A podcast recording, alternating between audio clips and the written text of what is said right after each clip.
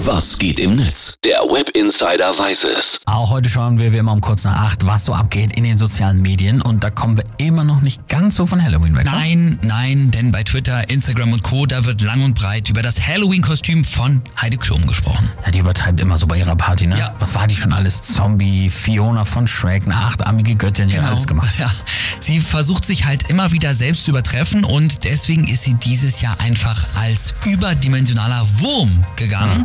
Das Ganze war ein Partnerkostüm. Ihr Freund Tom war gruseliger Angler, der hatte so ein Auge raushängen und sie war halt der Wurm an seiner Angel. Habe ich gesehen. Sah auch krass aus. Ich hätte Platzangst bekommen. Ja. Ich konnte ja nicht mal die Arme bewegen da Ja, drin, das ne? stimmt. Sie hatte auch extra einen Arzt wohl auf ihrer Party, der ihr dann hätte helfen können, wenn sie Platzangst bekommt. Sag mir, dass du reich bist, ohne zu sagen, dass du reich bist. Genau. So, wenn man sich jetzt mal die Postings dazu in den sozialen Netzwerken anguckt, dann sieht man auch, nicht jeder hat sofort erkannt, dass Heidi als Wurm geht.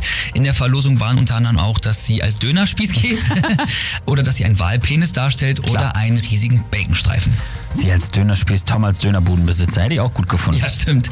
Gab auch viele Leute, die das Kostüm aber absolut abgefeiert haben. Marlene twittert zum Beispiel, Heidi ist echt oft ein Anti-Held für mich, aber ihre Halloween-Kostüme muss man einfach lieben.